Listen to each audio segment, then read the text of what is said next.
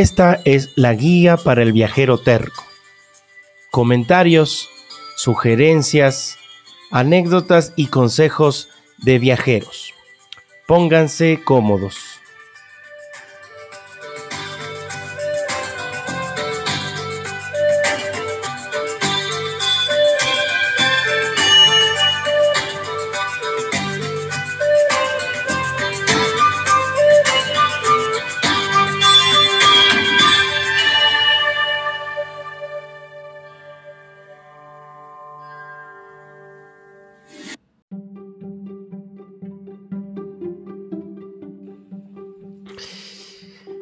Bienvenidos a Flirteando con la clandestinidad, mi relato en este podcast que se llama Guía para el viajero terco.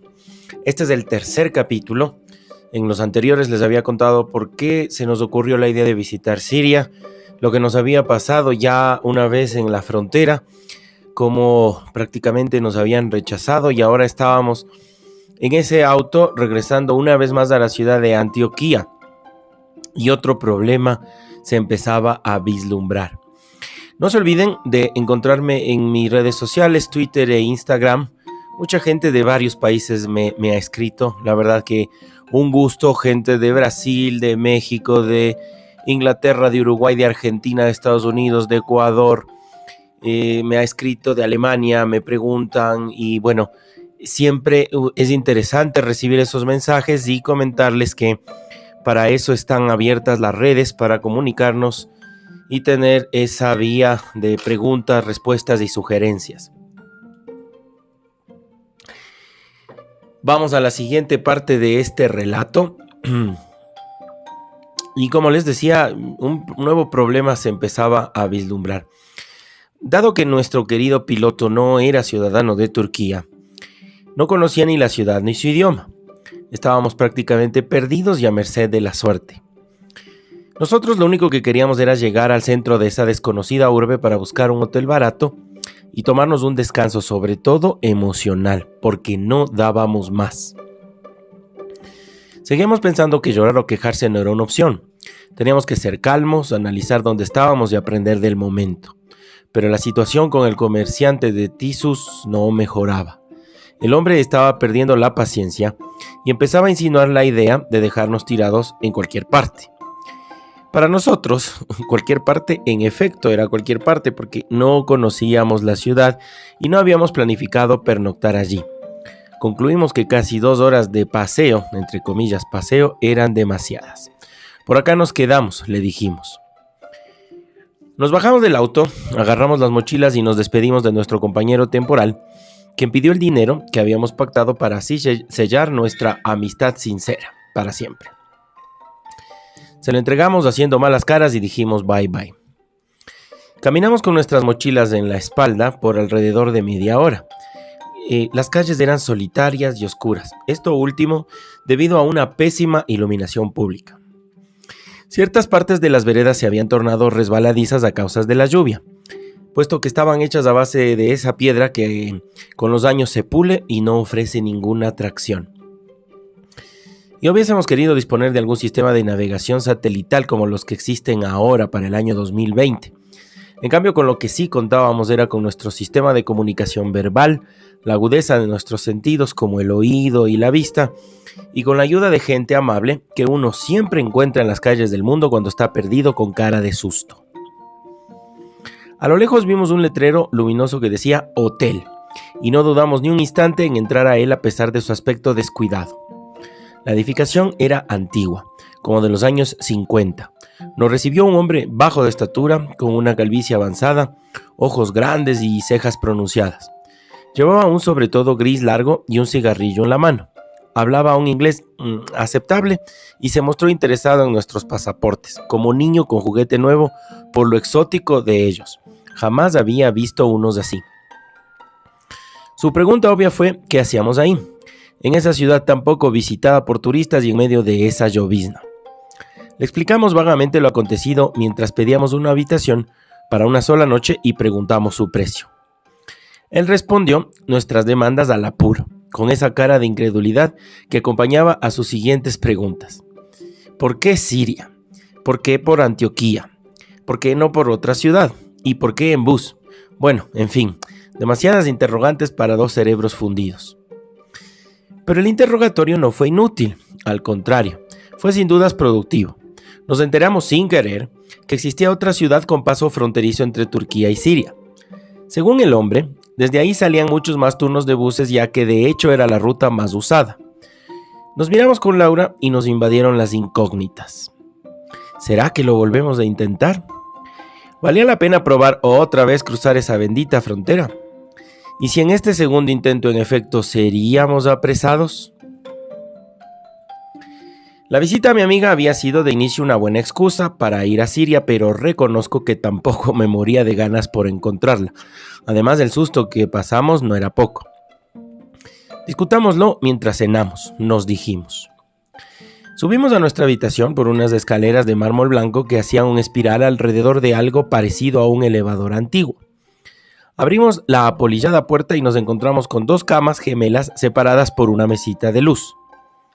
El piso estaba cubierto por una alfombra que seguramente hacía 50 años era nueva. Las cortinas obedecían el mismo patrón y el olor a cigarrillo era de suyo parte del decorado. Nos deshicimos de las mochilas, como quienes espantan un insecto para sacárselo de encima. No queríamos saber nada de ellas, al menos por unas cuantas horas. Volvimos a bajar por las oscuras escaleras en espiral y dejamos la llave en la recepción. Fuimos a un pequeño restaurante que exhibía algunos de sus platos en una vitrina que daba a la vereda y que estaba cerca del hotel. El hombre con escaso cabello nos lo había recomendado con convicción. Ordenamos lo primero que encontramos más del humus de la casa como entrada. Simplemente el mejor que he probado en mi vida. Venía acompañado de aceite de oliva, perejil y pan. Para nosotros era la recompensa que nos merecíamos por haber soportado semejante aventura. Así es que aprovechamos el momento y brindamos con agua.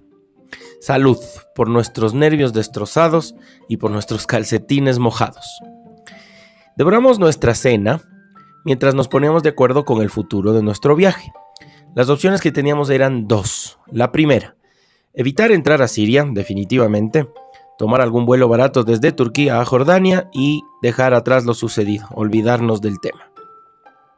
O la segunda, intentar cruzar la frontera vía terrestre desde esta nueva ciudad fronteriza de la que nos había hablado el señor de la Frente Amplia. Después de nuestra cena, salimos a buscar un café internet.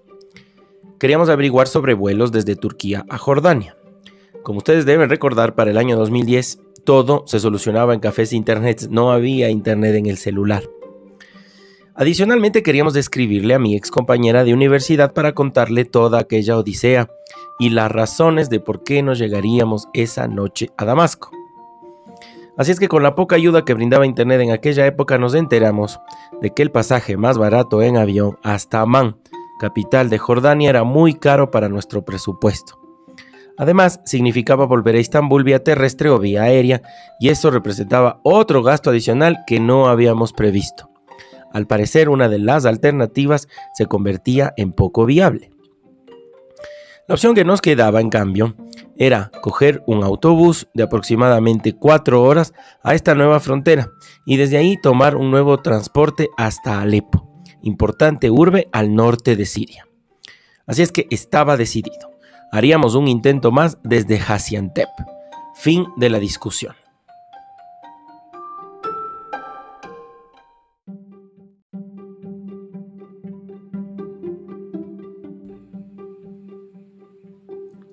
Regresamos caminando hacia el hotel. La lluvia había cesado. En la recepción nos seguía esperando nuestro curioso anfitrión, que de entrada nos invadió con más preguntas y sugerencias a ratos, insoportable el tipo. Cabe mencionar que las personas en estos países siempre están dispuestas a ayudarte. A veces tú no entiendes como turista si es por un noble sentimiento de solidaridad o porque intentan lucrar a costa de tu desconocimiento. Pero bueno, le expusimos nuestros planes y él nos ayudó a afinar detalles. Con un par de llamadas consiguió que una empresa de transporte pasara al día siguiente a buscarnos al hotel muy temprano en la mañana, así es que teníamos que despedirnos de él rápidamente, volver a la habitación, armar lo poco que habíamos desarmado de nuestras mochilas y tratar de conciliar el sueño que pudiésemos. La noche pasó sin mucha novedad. Caímos rendidos y dormimos bastante bien hasta el momento en que una alarma impertinente nos despertó. Era la mía. Nos duchamos por separado. Y ya listos tomamos nuestras mochilas haciendo un exhaustivo chequeo para no olvidarnos nada. Bajamos a la recepción, donde nos esperaba nuestro amigo, con esa sonrisa que a veces parecía socarrona. Estaba acompañado de otro hombre quien resultó ser el conductor de la furgoneta que nos transportaría. El trámite de checkout lo hicimos en un santiamén y fuimos a buscar nuestros asientos en una buceta eh, con un penetrante olor a nueva, como rehusándose a dejarse conquistar por ese aroma a cigarrillo que lo invadía todo. Sentados ahí, en la buceta, hicimos charla con un chico sirio, justamente de Alepo, quien hablaba un refinado inglés, lo que llamó nuestra atención. Le calculamos menos de 30 años. Tenía pelo rubio claro, con un corte bastante moderno. Usaba jeans y no el clásico pantalón de casimir que habíamos visto últimamente en todo hombre, además de una actitud occidental que nos inspiró confianza. Nos explicó que la estación a la que íbamos estaba cerca y que desde ahí salían los buses hasta el paso fronterizo de Bab al-Hawa Border. ¿Qué? gritamos. ¿Cuál sería nuestra cara de horror? Que él al verla nos preguntó si todo estaba bien. Insistimos en saber si lo que él nos decía no se trataba de un malentendido o de una broma pesada, pero él nos lo volvió a confirmar. Le comentamos que el día anterior habíamos estado en esa misma frontera y del mal rato que habíamos pasado allí. Le dijimos que pensábamos que la ayuda del recepcionista al conseguir este transporte en el que estábamos sentados era para que nos llevara directamente hasta Hasiantep, esta ciudad eh, que nos había mencionado, pero que según sus palabras, esa buceta nos estaba conduciendo hasta un lugar equivocado. Por un momento pensamos bajarnos e ir a increpar al hombre del hotel, pero el joven sirio trató de darnos algo de optimismo con sus comentarios y nos transmitió calma. Su actitud de empatía sincera era algo que no habíamos visto últimamente en nuestro viaje, por lo que, bueno, nos dejamos convencer. Decidimos ir a la estación aquella y preguntar lo que nos tenía inquietos. El viaje en la furgoneta no duró más de 20 minutos. Pudimos ver algo de la ciudad por la que habíamos deambulado la noche anterior hasta que llegamos. Nos acercamos a preguntar a la compañía de transportes y confirmamos nuestras sospechas. Estábamos por tomar un bus que hacía un recorrido similar al que habíamos hecho el día anterior. Solo de pensarlo me corrió un escalofrío por el cuerpo. Entre los ruidos que había en la terminal y los ruidos propios que teníamos en nuestras cabezas, se dio una charla clarificadora que terminó por marcar el destino de esa parte del viaje. Nuestro consejero sirio nos recomendó ir de nuevo a este puesto fronterizo conocido, nos explicó que, dado que cada día cambiaban de oficiales, resultaba poco probable que nos encontrásemos con los mismos del día anterior. Además se ofreció como traductor, lo que haría la situación menos complicada. Con él al menos sabríamos las razones de un posible nuevo rechazo. Si al final todo llegaba a salir mal, tendríamos como segunda opción regresar a Antioquía, comprar un ticket hasta Hasiantep en donde solicitaríamos una visa de tránsito en el consulado de Siria que había en esa ciudad. Nos explicó que esta suele ser menos engorrosa y nos permitiría atravesar ese país hasta llegar a Jordania. Al fin y al cabo, era domingo. El consulado ese día estaba cerrado, por lo que no perderíamos mucho más que el valor de los tickets del bus, que no era costoso. Laura y yo no teníamos espíritu para discutir. La frustración hizo una parte y otra hizo la confusión. Así es que saqué de mi bolsillo algunas Turkish liras y compré los billetes del autobús. La moneda estaba echada. En aproximadamente dos horas estaríamos flirteando con la clandestinidad una vez más. Subimos al autobús que nos llevaría al horizonte de los sucesos e íbamos adivinando el camino como si lo conociéramos de memoria mientras intercambiábamos escasas palabras entre nosotros tres. En esta vez estoy seguro de que me dormí algunos minutos. Durante el trayecto no nos fijamos tanto en el conductor ni en la música que sonaba. En esta ocasión más que turistas éramos dos personas tensas y enfocadas que iban a realizar un mero trámite burocrático. Reconozco que cierta magia se iba perdiendo. El periplo fue similar al del día anterior. Recibimos el sello de salida de Turquía sin problema alguno. Rodamos algunos kilómetros y desembarcamos en aquella vetusta oficina sin nuestras mochilas. Eso sí, esta vez íbamos acompañados por alguien que conocía del tema. Hicimos la cola indicada para los no sirios, como el día anterior, y a nuestro turno entregamos nuestros pasaportes a un nuevo oficial de policía que mantenía, sin embargo, un bigote igual de abundante y la misma actitud parca que vimos el día anterior. Nuestro amigo de Alepo terminó su parte del trámite rápidamente, en unas varias ventanillas alejado, y vino a pararse al lado de nosotros en un gesto que mostraba su sinceridad. Como en un ritual, repasado miles de veces y casi sincronizado, el policía llevó a cabo su coreografía, de la misma manera que lo había hecho su predecesor. Llamó a uno de sus colegas y escudriñaron los pasaportes página por página, hasta que en un momento uno de los dos esbozó una sonrisa que no resistió disimulo. Comentaron algo como cuchicheando entre ambos y el otro también sonrió sin reparo. Sentimos que el gesto era burlón, incluso un ciego lo habría notado. Nuestro intérprete, con algo de vergüenza ajena, nos comentó aquello que les causaba gracia. Nos dijo que los oficiales habían descubierto anonadados e incrédulos que Laura era cinco años mayor que yo. Sacre bleu, no puede ser. Para ellos esto resultaba, además de jocoso, asombroso. Se ríen de ti y de tu esposa, susurró con timidez, pensando que yo me sentiría humillado de alguna manera por la situación. Para nada. Lo que él no sabía era que en realidad yo tenía por dentro una necesidad más primitiva.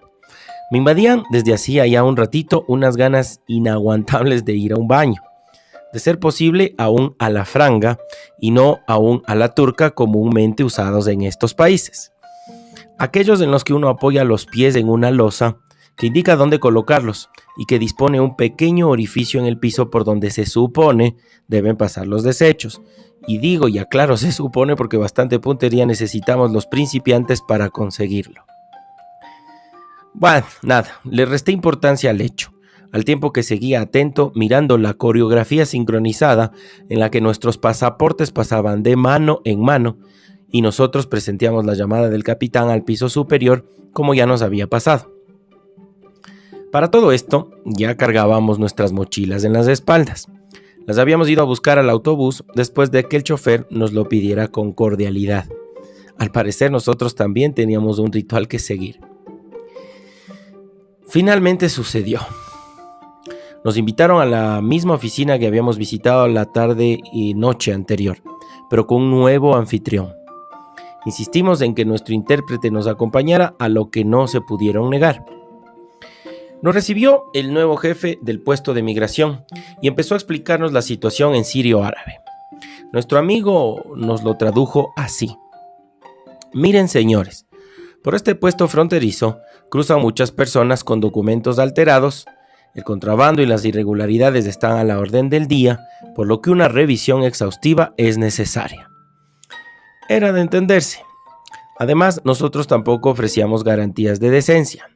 Laura usaba jeans mm, apretadísimos y yo no mostraba ningún gesto de alguien que siguiera las leyes de Dios al pie de la letra. Obviamente, léase con ironía. A pesar de estar un tanto más relajados, el miedo a terminar apresados seguía presente. Pasaron minutos de 130 segundos, entre charlas y silencios incómodos, cuando de pronto entró por la puerta un oficial más joven que el resto con noticias sobre nuestros pasaportes. Se ve que ese trabajito de subir y bajar escaleras era algo exclusivo de novatos. Y nada, pues, el ingreso a Siria había sido denegado una vez más y las órdenes volvían a ser claras. Nuevamente teníamos que seguir al imberbe uniformado hasta las afueras del edificio y él se aseguraría de ponernos en el puesto fronterizo de reingreso a Turquía. Les confieso que de los nervios nos olvidamos de preguntar las causas exactas de nuestra deportación. Estábamos abatidos. Sorry, my friends, susurró decepcionado nuestro amigo sirio. Les recomiendo pedir esa visa de tránsito de la que les hablé, agregó, mientras bajábamos las escaleras escoltados por nuestro guardia oficial. Las miradas de la gente eran de temor hacia nosotros. Una vez más nos sentíamos acusados de un crimen que no sabíamos bien si lo habíamos cometido o no. Laura y yo éramos la pareja de turistas resguardada por la autoridad. Ahora nos veíamos obligados a regresar a Antioquía una vez más, porque era la única forma de encontrar un transporte hasta esa ciudad del consulado, la tal Hasiantep, de la que no conocíamos nada.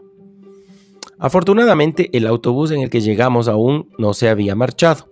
Esperaba un par de personas que no terminaban sus trámites, por lo que nuestro amigo Sirio no tuvo que aguantar esas seis horas ahí hasta el siguiente turno en su camino a Alepo. Para nosotros conseguir transporte tampoco fue difícil, puesto que era mucho más temprano que el día anterior y el tránsito era abundante. Un auto rojo, elegante y bastante moderno se detuvo. La persona que lo conducía hizo un gesto con su cabeza, algo parecido a una contracción muscular en el cuello, con la que nos indicaba que subiésemos. Negociamos con poca convicción y nos acomodamos en el espacio que quedaba en medio de toallas desechables, servilletas húmedas y papel higiénico. Nos iba quedando claro que el negocio en esa frontera era pasar estos productos de un país al otro para venderlo con ganancia. Nos despedimos de nuestro celoso escolta y de nuestro amigo Sirio, quien anotó en un papel improvisado su dirección y su número de teléfono en Alepo. Para cuando estén por mi ciudad, dijo. Cuánto optimismo de su parte, pensamos. El conductor del lujoso auto era un hombre de más de 50 años aproximadamente. Vestía ropas de deporte como listo para una maratón, las que no iban acorde a su voluminosa contextura física. Tenía pelo oscuro, dentadura visiblemente saludable y no hablaba una sola palabra de inglés. El aroma dentro del vehículo era a una mezcla entre cigarrillo y un suave olor a lavanda, como se podía leer escrito en inglés en varias etiquetas de los numerosos pañuelos húmedos que cargaba atiborrado. Mencionar las charlas que tuvimos con el conductor sería mentir aunque en un momento, después de haber cerrado la ventanilla del auto para fumar un tabaco, agarró su celular, habló con alguien en turco y me pasó el aparato a mí. Yo no entendía bien sus razones, pero al escuchar al hombre al otro lado de la línea, este empezó a ofrecerme una variedad importante de servicios. Alojamiento barato, transporte a precio módico, cambio de divisas a tasas convenientes, alimentación deliciosa, guía turístico experto, curación del mal de ojo, lectura del café y todo lo que uno se puede imaginar. Entendíamos ya que el turista por esos lares era un bien escaso al que había que explotar de la manera más inteligentemente posible. Laura y yo éramos dos fajos de euros que respiraban, que tenían cara de cansados y que estaban cansados y con cara de incautos además. Con el teléfono apoyado sobre mi oreja, Repetí varias veces un ok, como siguiendo el hilo de la conversación. Al final le dejé saber de la manera más cortés posible que sus servicios no eran requeridos. Colgué el teléfono y continuamos nuestro trayecto así, manteniendo conversaciones con el, voluminoso turco que solo ocurrirían en nuestra imaginación. Ya en la ciudad, en el hogar, la despedida fue menos emotiva, digamos, a la del día anterior. Nos sentamos dentro de la estación y esperamos el bus que salía en aproximadamente un par de horas. Le habíamos ganado tiempo al día puesto que lo iniciamos desde muy temprano. Conversábamos sobre ese silencioso conductor mientras comíamos un hummus no tan bueno como el de la noche anterior, pero igual de colorido, con ese ocre amarillento, el olor a garbanzo y ese decorado rojo y verde de sus ingredientes más del infaltable pan árabe. Teníamos ya nuestros tickets en las manos y esperábamos sobre dos sillas, algo incómodas, pero que eran más acogedoras que la fría cerámica del piso, donde algunas mujeres yacían en medio del galpón que era aquella estación. Esta estaba delineada por numerosos escritorios de las diversas empresas de transporte, los que formaban un hexágono. Estos dejaban un amplio espacio en el medio parecido a un canchón. El pequeño café restaurante donde nos encontrábamos nosotros estaba en una, en una esquinita algo alejada. De repente y de la nada empezamos a escuchar una música que venía de afuera de la enorme e iluminada estación. Logramos identificar el sonido. Eran neis, conocidas también como flautas turcas, las que acompañadas de una pandereta y algo más de percusión, interpretaban una melodía más bien triste y melancólica. Curiosos como éramos, pagamos nuestra cuenta y salimos a ver de qué se trataba esa fanfarria. Con las mochilas en las espaldas nos dejamos guiar por el sonido de la música, como las ratas del cuento. Salimos del lugar y dimos con un grupo compuesto por una treintena de personas que ocupaban un par de plataformas dispuestas para autobuses, pero que en este caso hacían las de un escenario improvisado, donde esta suerte de banda tocaba aquella música tan particular. La muchedumbre formaba un círculo en el que de un lado había mujeres, entendíamos madres y tías llorosas, las que se despedían de sus hijos de entre 17 y 18 años, y del otro un grupo de varones jóvenes que bailaban con las manos en alto haciendo chasquidos con sus dedos mientras flameaban banderas rojas con una media luna y estrella blanca en el medio. Todos se movían al compás de la música. Nos acercamos a una de las mujeres, cubierta casi de pies a cabeza, para preguntarle de qué iba todo aquello. Nos explicó detrás de su fino velo que se trataba de la despedida que se les daba a los adolescentes antes de iniciar el viaje que los llevaría cerca de las fronteras con Irak a cumplir el servicio militar turco, el que duraba poco más de un año. Para nosotros todo eso empezaba a parecerse más bien a un funeral y no a una despedida. Si tomábamos en cuenta todo lo que habíamos vivido esos últimos dos días, teníamos las emociones a flor de piel no pudimos evitar nuestras lágrimas. En ese punto un recuento era necesario.